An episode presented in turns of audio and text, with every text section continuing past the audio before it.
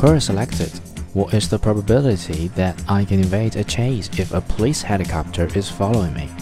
From Tom Farr. Having never flown a police helicopter but having many hours in helicopters in general, I'm inclined to say, oh please, go ahead and try. Pretty please, really, it'd be fun. Your driving skills are irrelevant, I don't have to follow the road. If I'm in a particularly mischievous mood, I get ahead of you and pop up in your path. You can go undercover. A helicopter pilot can see where you went and point ground responders that way. Heck, I hovered and flagged it down a fire truck one time to get them to the scene of a plane crash.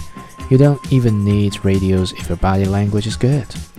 You bail out and go overland if the helicopters has infrared and or low light TV capability you're just going to be smellier when you are tossed into the sail.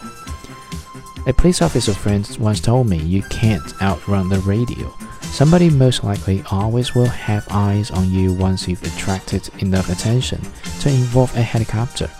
A service chase might endanger the public and force patrol cars to back off. A helicopter chase would just keep going and going and going.